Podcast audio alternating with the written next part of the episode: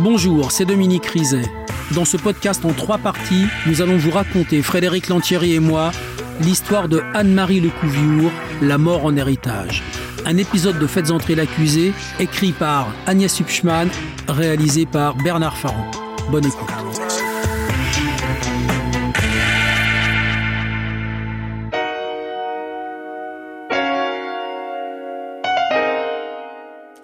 Jean-Charles vous êtes le Benjamin d'Anne-Marie Lecouviour. Euh, quelle est l'ambiance dans la famille au moment du meurtre? L'ambiance entre euh, ma mère et ses beaux enfants n'est pas bonne, pas plus qu'entre Eugène Lecouviour et ses enfants. Ils sont fâchés déjà depuis quelques années. En fait, pourquoi ils n'ont jamais euh, accepté que, que, leur père se remarie Ah non, jamais. Non? Jamais. Et même au bout de 35 ans euh, de vie commune entre ma mère et mon beau-père, euh, ça ne passe toujours pas. Et pourquoi? C'est une question de milieu social, euh, c'est quoi? Je pense, je pense qu'il y a un clan, un clan Le Couviour, une, une, un groupe familial qui, qui, ne tolère pas en fait l'intrusion de qui que ce soit. Et que vous racontez votre mère à propos de cette tension est-ce qu'elle a cherché à rencontrer ses beaux-fils pour s'expliquer avec eux, pour euh, une explication? Pour les 90 ans, il était prévu une réconciliation. Je sais que le 6 avril, euh, quelques jours avant l'assassinat de maman, euh, Philippe Lecouvure est présent à Grandchamp, justement, pour essayer d'arrondir les angles et faire table rase du passé. À l'époque du drame, donc, vous habitez en Guyane Oui.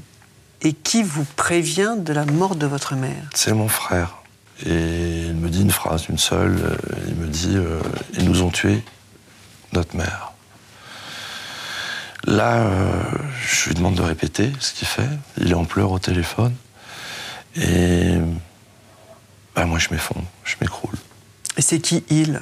En fait, par intuition ou simplement en sachant que maman n'avait pas d'ennemis ou pas d'animosité envers qui que ce soit à part les enfants de Gênes on les soupçonne immédiatement d'avoir été responsables de ça. Le samedi 11 avril, les enquêteurs sont de retour au domaine du moulin de la Chênaie. Quand un coup de téléphone surprend le chef d'enquête, Christophe Legal. Je suis contacté euh, par un enquêteur de la brigade de Ponscorf qui m'informe qu'un individu souhaitant garder l'anonymat euh, vient d'appeler la brigade pour préciser qu'il connaissait les gens qui étaient à l'origine des faits qui s'étaient déroulés donc à, Grandchamp, en précisant que c'était pas un, vol, mais probablement donc euh, un meurtre. Interloqué, le gendarme demande à rencontrer le mystérieux indicateur, un certain Marc. Rendez-vous est pris au bar tabac en face de la gare de Quimperlé. Je me suis retrouvé face à une personne qui était complètement euh, paniquée et quand même euh, euh, stressée. Et donc c'est là qu'il m'a relaté en fait qu'il avait renoué connaissance avec un ami qu'il avait perdu de vue depuis environ deux ans, Venceslas Le Cerf. Et que dernièrement, cet ami lui avait précisé qu'il avait une magouille à faire sur le secteur de Vannes qui consistait à rayer quelqu'un, euh, comme dans le film Le Transporteur. Le cambrioleur serait donc en réalité un tueur, un certain Venceslas Le Cerf. L'accusation est grave, mais le témoin ne se démonte pas et répète à la gendarmerie les confidences de son ami. Adjudant Eric Cuvelier, section de recherche de Rennes. Il nous explique comment l'effraction a été euh, réalisée sur la baie vitrée, euh, l'utilisation d'une hache découverte sur un tas de bois, il ne pouvait pas l'inventer parce qu'effectivement, ça, correspond exactement aux constatations qu'ont tirées par les techniciens sur, les, sur la scène de crime. Quoi. Venceslas le Cerf, surnommé Vance, lui dit qu'il a fait le coup avec un copain, un certain Guénolé. Wens se confie à, Marc en disant En fait, c'est moi qui m'occupe de la dame. Et Guénolé se, chargeait, lui, donc de la part du, monsieur. Quoi. En Wens, il interroge, euh, on va dire, euh, vertement madame où se trouve le coffre euh, de, la maison. Et là, elle lui répond que ben, il n'y a pas de coffre. Il insiste, il lui tend les cervicales, lui donne des coups de poing, il lui met du scotch euh, sur le visage qui le couvre, qui la couvre donc de dessous les yeux, euh, sous la bouche. Et là où c'est inquiétant, c'est que quand il dit ça, enfin c'est Marc qui nous le dit, hein, quand Wentz lui, tient ces propos-là, il, il, est souriant. Quoi. Et le témoin précise, son ami Venceslas semble s'être subitement enrichi, ce qui confirmerait la réalité du contrat. Effectivement, quelques temps avant, il était désargenté, et là, d'un seul coup, il peut s'offrir effectivement euh, un équipement moto à environ 1500 ou 2000 euros, je crois. Donc, euh, effectivement, il a fait le coup. Avec ce qu'il nous déclare, euh, de toute façon, c'est clair. C'est vraiment, ça corrobore avec toutes les constatations qui ont été faites. Hein. Parce que là, on parle pour le coup de H, de la baie vitrée défoncée, qui s'est occupé de, telle ou telle personne, euh, ce qu'ils ont dit. Enfin, vous on a toute l'histoire.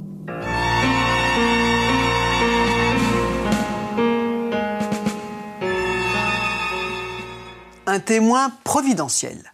Les gendarmes étudient aussitôt la téléphonie de ce fameux Venceslas le Cerf que l'homme vient de dénoncer. Et bingo Son téléphone portable a déclenché la borne qui se trouve à proximité de la propriété des Lecouviour la nuit du drame vers 23h30.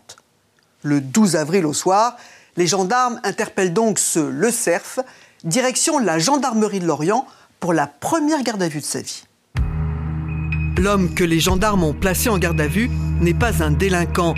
Venceslas Le Cerf a un casier judiciaire vierge. À 36 ans, il est chauffeur routier le jour et videur dans une discothèque de Quimperlé la nuit. Il traîne surtout une réputation de frimeur. C'est quelqu'un qui est assez euh, fier de sa personne, qui s'est forgé une petite réputation de, de bagarreurs sur le secteur. Le cerf qui est un peu beau parleur, vous voyez, euh, le, portier type de discothèque. Euh, moi, s'il y a un problème, euh, je règle, entre guillemets, le nettoyeur, quoi. Une façade qui se fissure vite. Dès les premières minutes de garde à vue, Venceslas le cerf passe à table.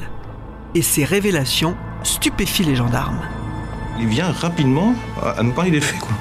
Lui, il comprend bien qu'il est, en garde à vue pour les faits de grand champ. Il, en parle en disant voilà, en fait, moi tout simplement, j'ai été contacté par un prénommé Loïc qui me propose, voilà, contre une certaine somme d'argent, environ 20 000 euros, de, rayer quelqu'un. 20 000 euros pour rayer quelqu'un. L'affaire prend donc une autre tournure. Venceslas Le Cerf vient de leur confirmer qu'il s'agit d'un meurtre commandité. Les gendarmes veulent en savoir plus sur ce Loïc. C'est lui le commanditaire, sinon qui a ordonné cet assassinat? Alors Venceslas balance. Le commanditaire est un membre de la famille Le Couviour, une femme, une belle fille.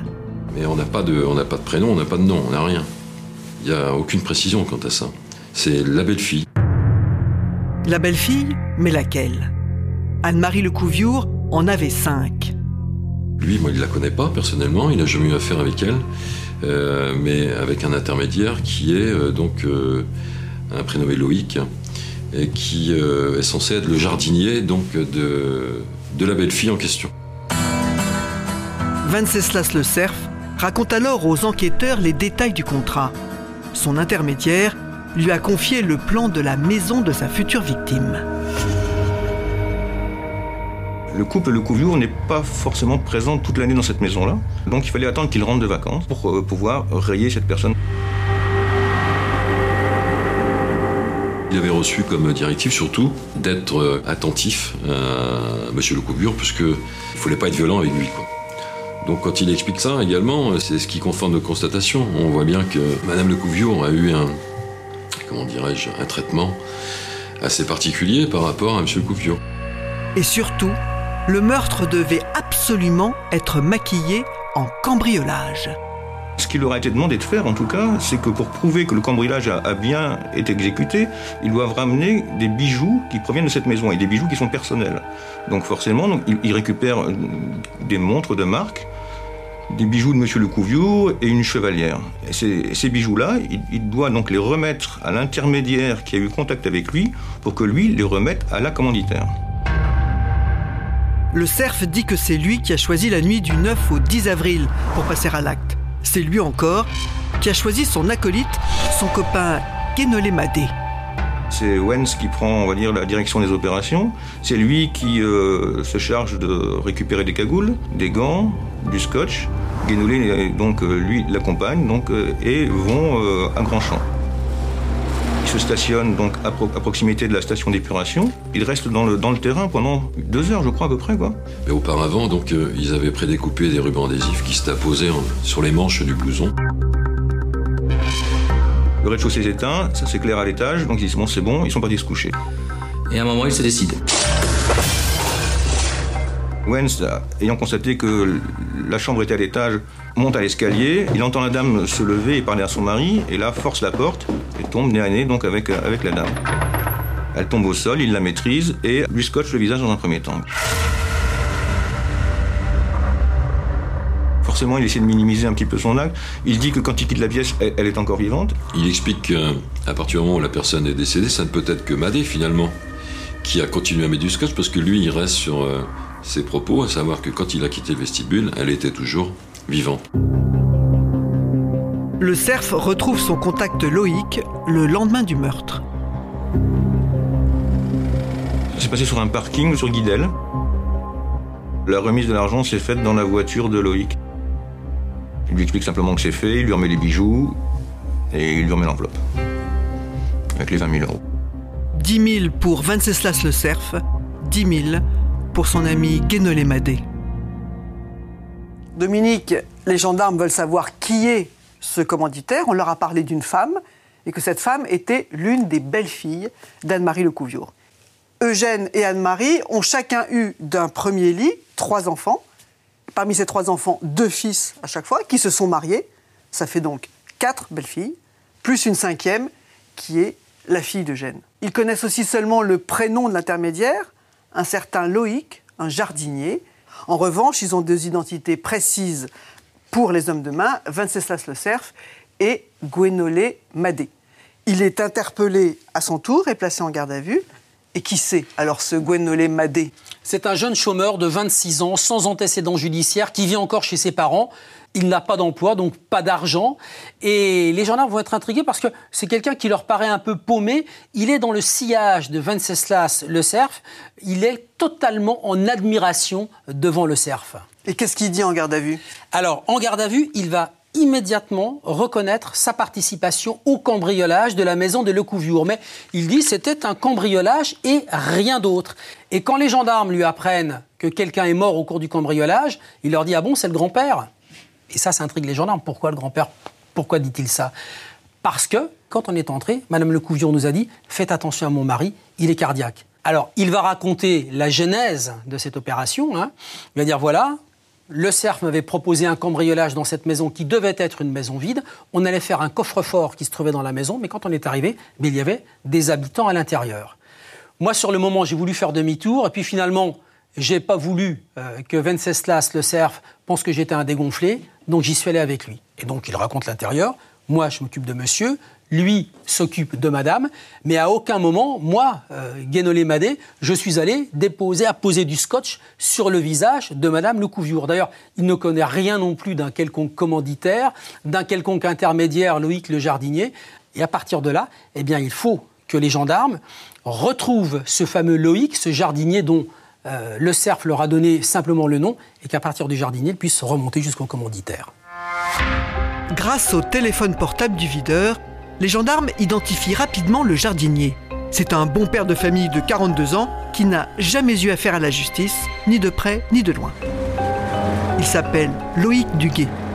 Le 13 avril au matin, il est placé en garde à vue. Adjudant-chef Michel Sayek, brigade de Plouet. Il nous dit qu'il ne sait pas pourquoi il est là. Il semble tomber des nues, il est un peu, euh, voilà, un peu surpris, euh, il ne comprend pas. Les gendarmes interrogent alors le jardinier sur ses relations avec la famille Lecouviour. Loïc Duguet est un jardinier qui a travaillé euh, pratiquement exclusivement pour la famille Lecouviour notamment. Il possède tous les entretiens depuis des années apparemment de, de cette propriété, de cette grande propriété de l'Armor Plage l'Armor Plage, un quartier de résidence huppé, caché derrière de hauts murs. C'est là que le fils aîné d'Eugène, Jean-Jacques Lecouviour, et sa femme Josiane possèdent une luxueuse villa avec piscine intérieure et extérieure. Josiane Lecouviour pourrait donc être la belle-fille désignée par Venceslas le Cerf, la fameuse commanditaire. Mais pas question pour Loïc Duguet de dénoncer sa patronne. C'était l'homme de confiance de la famille. Euh, depuis des années, euh, il doit tout à cette famille Le Couvieux, hein. jusqu'à euh, quand il a acheté sa maison, un prêt d'argent de, ses patrons, hein, sans intérêt. on sent déjà qu'il est sous la coupe de cette famille Le Couvieux et qu'il ne peut pas dire les choses. Quant à Venceslas Le Cerf, Loïc Duguet affirme qu'il le connaît à peine. Je l'ai vu deux, trois fois, je, l'ai. Enfin, je l'ai rencontré comme ça, lors d'un déménagement, chez mon beau-frère. Euh. Après, on lui amène des éléments, on lui dit Mais euh, on exploite votre téléphone, on a un nombre de, de communications quand même assez important, lors d'une trentaine en peu de jours. Et euh, on lui dit Mais pour quelqu'un que vous avez vu deux fois, que vous ne fréquentez pas, que c'est quand même étonnant, mais il ne sait pas comment l'expliquer. Les heures passent, le jardinier se tait les enquêteurs sont bloqués. Christophe Legal, chef d'enquête à la section de recherche de la gendarmerie de Rennes. Là, on arrive aux limites. Quoi. On a interpellé euh, Venceslas de Cerf, Madé, Duguay. Euh, ben, manifestement, on sait que c'est le seul jardinier euh, de la famille Le Couviour. Bon, lui, c'est bloqué. Donc, on est obligé de passer à l'étape suivante, c'est-à-dire interpeller et auditionner le couple Jean-Jacques Le Couviour pour avancer. Monsieur et Madame Lecouviour sont interpellés en douceur dans leur luxueuse villa. Jean-Jacques Lecouviour a le teint hâlé d'un habitué des terrains de golf. Il ne comprend pas du tout ce qu'il vient faire ici, dans un bureau de garde à vue. On lui explique que l'agression dont a été victime sa belle-mère Anne-Marie n'est pas un vol, mais probablement un meurtre. Pour lui, euh, c'est n'importe quoi. Enfin bon, il, il ne revient pas, il ne peut pas comprendre ça. Euh, son épouse, bien évidemment, n'a rien à voir avec tout ça. Juste à côté, Madame, la soixantaine très chic. Elle a été installée dans un autre bureau de garde à vue sans les égards dont elle a l'habitude. Josiane Lecouviour est confrontée directement aux déclarations de Venceslas Le Cerf. Elle comprend vite la gravité euh, des faits pour lesquels elle a été placée en garde à vue et donc, euh, je pense qu'elle fait le choix de, ne pas du tout s'expliquer, de se fermer au départ de son audition. J'ai rien à dire, je ne réponds pas. Ça se limite à ça. Donc on est dans la même situation en fait qu'avec le jardinier. Euh, c'est bloqué.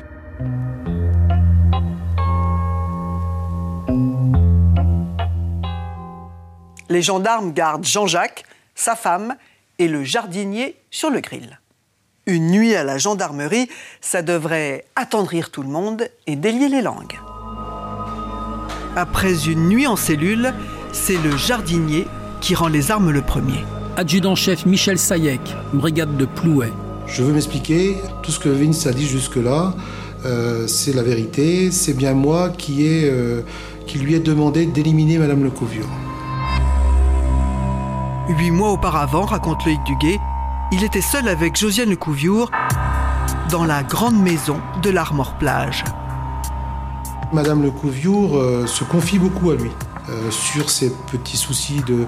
Enfin, ce qu'elle euh, estime être un, souci pour la famille, c'est-à-dire sa belle-mère, hein, sur les crânes de la captation d'héritage, sur aussi les crânes de, ne pas avoir sa part du gâteau. Hein.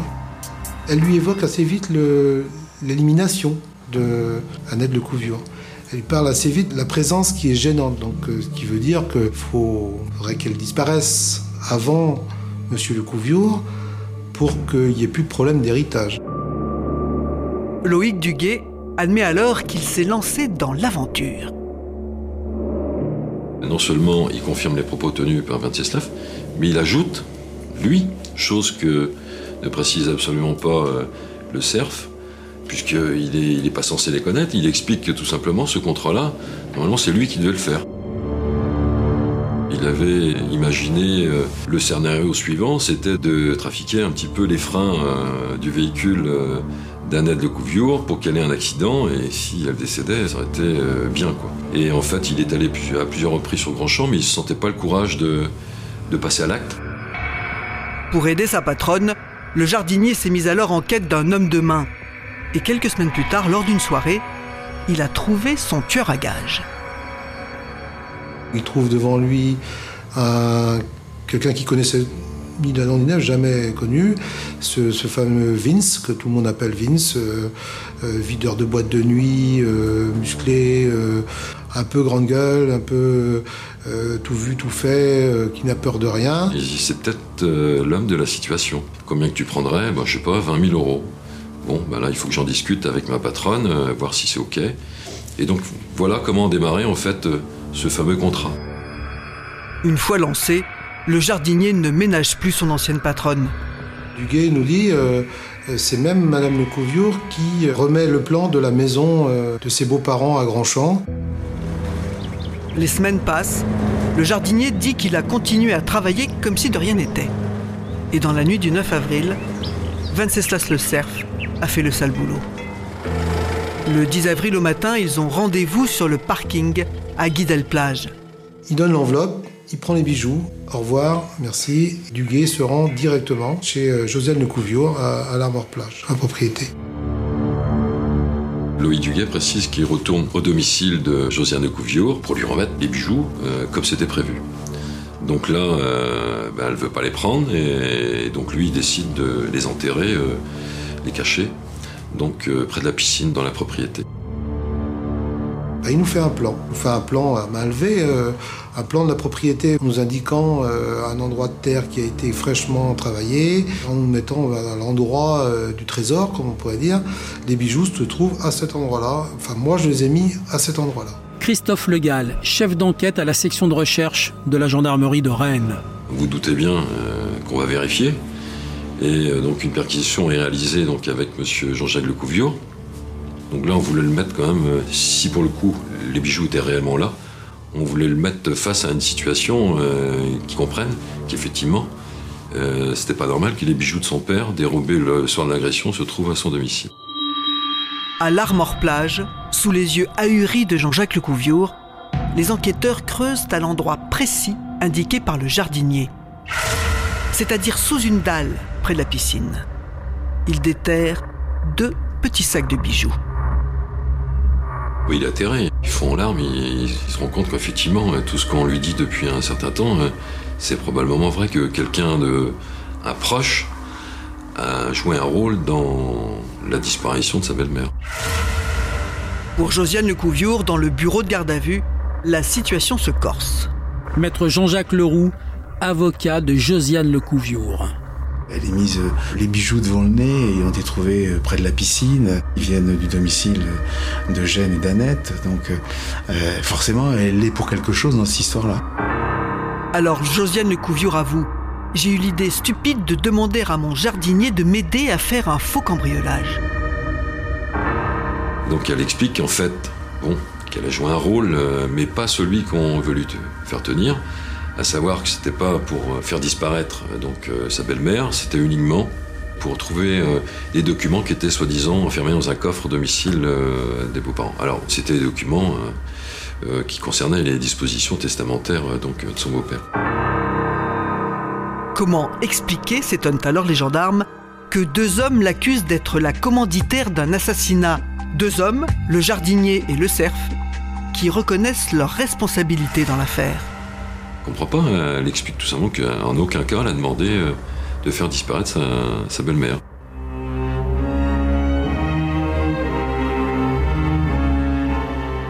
Philippe Lecouvure, j'imagine que vous tombez des nues quand vous apprenez la garde à vue de votre frère et de Josiane. Évidemment, vous imaginez euh, le choc euh, émotionnel reçu. J'avais l'impression que le, le sol se, se défilait sous, sous mes pieds. Et donc, euh, je me rends à, la gendarmerie de Pluvigné. Et donc, vous avez été entendu Isabelle Chevalier, compagne de Philippe Lecouviour. Tous les deux, oui. On a passé trois heures en audition, un peu plus. C'était euh, surtout pour nous questionner sur les relations familiales, savoir si on connaissait aussi euh, un certain Loïc Duguay. Mm. Avez-vous pensé que votre frère ait pu être au courant des, des projets de sa femme? Je ne pouvais pas l'imaginer. C'était impensable et inconcevable. Et votre belle-sœur? Je ne pouvais pas penser ça. Est-ce qu'elle était capable d'une telle chose? Ah Non, non je, ne, je ne pouvais pas penser ça. Votre frère est donc votre belle-sœur sont en garde à vue et vous devez prévenir votre père. C'est un moment terrible. Je précise à mon père que son fils et sa belle-fille sont en garde à vue. C'est une, c'est une information terrible pour lui. Pendant d'ailleurs ce, cette fin de, déjeuner, euh, le lieutenant Serre m'appelle me disant que la garde à vue de mon frère était terminée et qu'il fallait venir le récupérer à la gendarmerie de Lorient. Et nous apercevons donc dans la, cour de la gendarmerie de Lorient le, directeur d'enquête. Il tenait mon frère par l'épaule en, nous disant euh, euh, Vous pouvez le ramener à la maison. Ouais. Et euh, il fallait bien s'en occuper parce qu'il était très fatigué et qu'il avait beaucoup. Euh, enfin, il n'a pas beaucoup dormi et il était très fatigué. Et très, très abattu. Prenez-en soin. Et votre belle-sœur, donc? Et la belle-sœur, euh, nous apprenons euh, qu'elle est toujours en, garde à vue. Et on apprendra donc après qu'elle est impliquée dans un commandite de cambriolage. Et comment se passent les semaines qui suivent? Jean-Jacques vient nous voir donc Quelques jours après, euh, c'est une conversation assez délicate et difficile. Dis-nous si elle a voulu porter atteinte à la vie d'Annette, mais pas du tout. Alors, euh, je lui ai répondu, bah, écoute, on fera tout ce qu'il faut pour la sortir de là.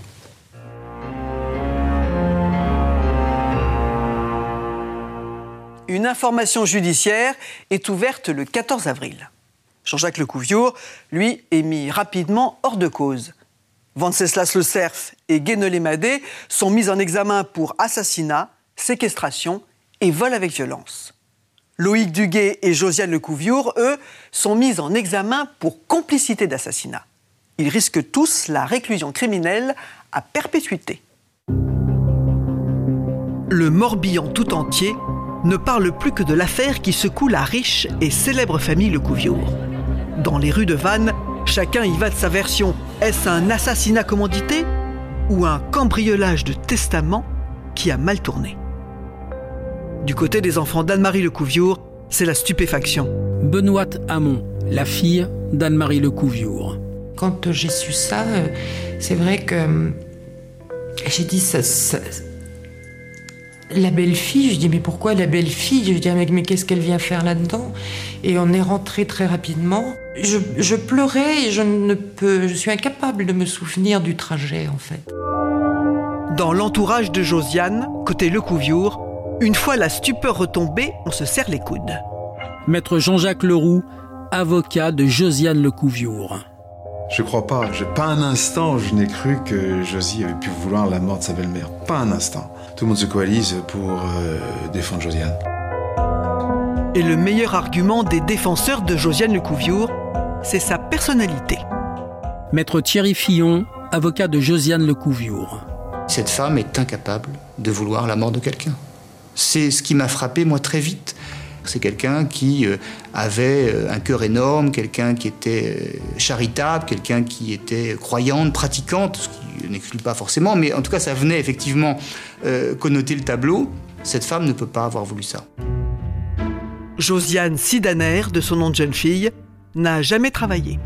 Elle a épousé en seconde noces le fils aîné de Gênes, Jean-Jacques Lecouviour. Elle rencontrera donc Jean-Jacques Lecouviour à une époque, et c'est important par rapport à l'histoire, à une époque où Jean-Jacques Lecouvure n'est pas euh, l'homme fortuné, euh, plein de réussites euh, industrielles et commerciales, qui sera la réalité ensuite.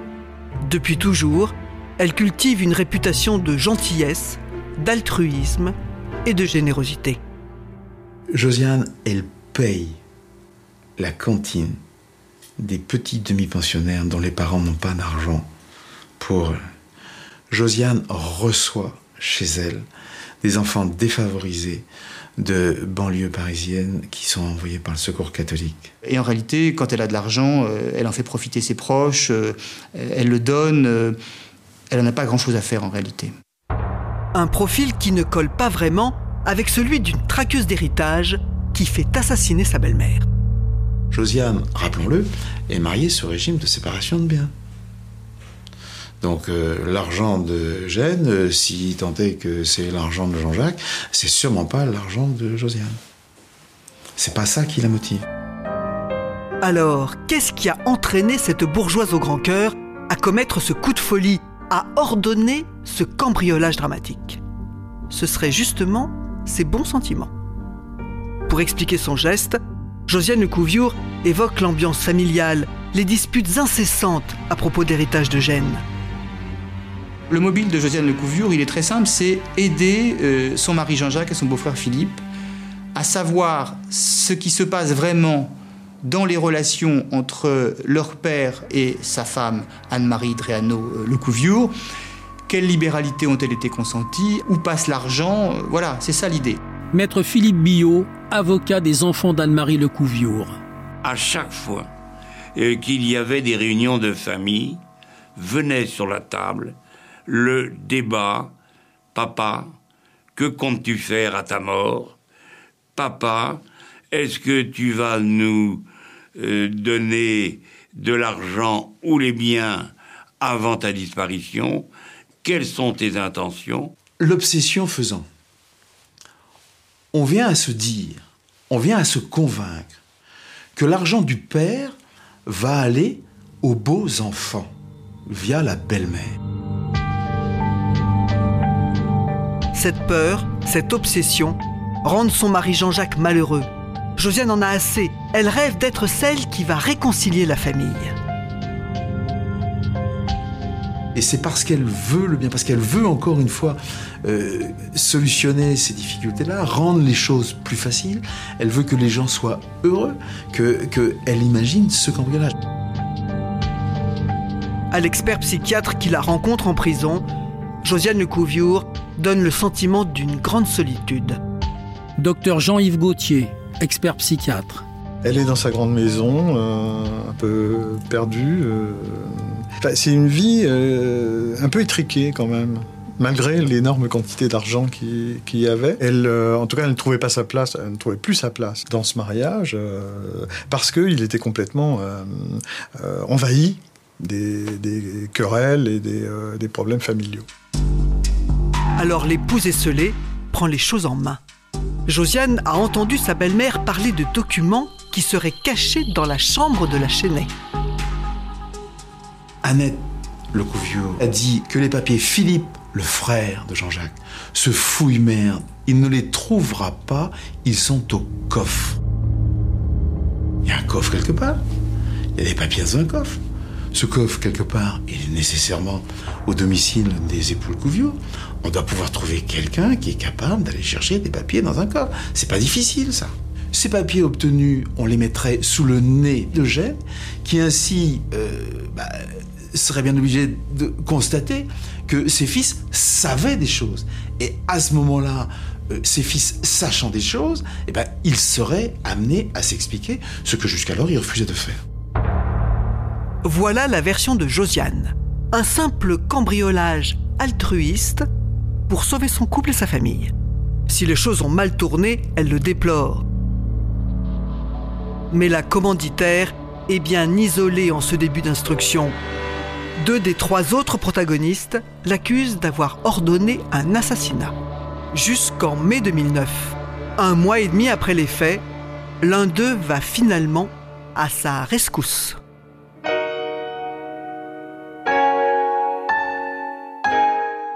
Maître Sébastien Bonneau, vous êtes l'avocat de Loïc Duguet, et tout à coup, surprise, en mai, il change de version. Qu'est-ce qu'il dit? Sa nouvelle version, c'est de dire tout simplement qu'il n'y a jamais eu de demande d'assassinat. Euh, Madame Josiane Lecouviour lui a demandé de trouver quelqu'un pour commettre un cambriolage afin de chercher des documents relatifs euh, à l'héritage, à la situation de fortune. Qu'est-ce qui explique ce revirement? Parce qu'en fait, euh, à deux reprises, il a parlé d'assassinat spontanément quand même. Alors, pas véritablement spontanément. Pendant toute la première journée du lundi, il a euh, opposé une résistance aux gendarmes euh, en indiquant qu'il ne connaissait que très peu Vinceslav Slocerf et qu'en tout cas, il n'avait rien à voir avec les faits qui lui étaient reprochés en garde à vue. Le mardi 14 avril, il change de version Il change de version et l'adjudant qui rédige le procès verbal note, je pense que c'est très important, suite à mon entretien avec Madame le procureur adjoint de Lorient, je consens désormais à vous expliquer toute l'affaire. C'est quand même normal qu'un procureur euh, euh, vienne voir les garder à vue. Alors, euh, c'est normalement un, un entretien très court et très formel. C'est bien à la suite de cet entretien, et le gendarme le note comme étant la cause du changement de version, c'est bien à la suite de cet entretien que Loïc Duguet accepte euh, la version de l'assassinat. Donc, euh, j'aimerais bien savoir ce qui s'est passé à ce moment-là. Et quand vous le demandez à votre client, qu'est-ce qu'il vous dit? Euh, je, je vous l'ai dit, euh, il est totalement perdu euh, de savoir si il a vu un procureur, un juge d'instruction. Il, il confond tout. Qu'est-ce qu'il a reçu en échange de son rôle d'intermédiaire? Il n'a euh, rien reçu. euh, Rien en du tout. Il a fait ça gratuitement. Aucune récompense, euh, aucune promesse. C'est pourquoi il a accepté de le faire alors? C'est quelqu'un qui est en, en recherche de. En fait, il veut rendre service. Il est à la. Même devant les, les experts, euh, ils l'ont noté, il était en train de vérifier s'il donnait la bonne réponse. Et quelle relation il entretient avec euh, sa patronne, euh, Madame Le Couviour, Josiane Le Couviour Loïc Duguet, euh, lorsqu'il parle de sa patronne, l'appelle Madame. Même lorsqu'il parle à, à un, ge- un gendarme ou, ou- ou un juge d'instruction. Madame m'a demandé, Madame m'a fait ceci. Madame, c'est donc quelqu'un qui est dans une dynamique de, de- de service, euh, presque, certains euh, l'ont- l'ont décrit. Soumission. euh, Certains l'ont décrit comme presque domestique, si vous voulez. Donc il a fait ça pour rendre service. Exactement. Vous venez d'écouter le deuxième épisode de Faites entrer l'accusé, consacré à Anne-Marie Lecouviour, La mort en héritage. Retrouvez la suite de l'affaire dans l'épisode 3.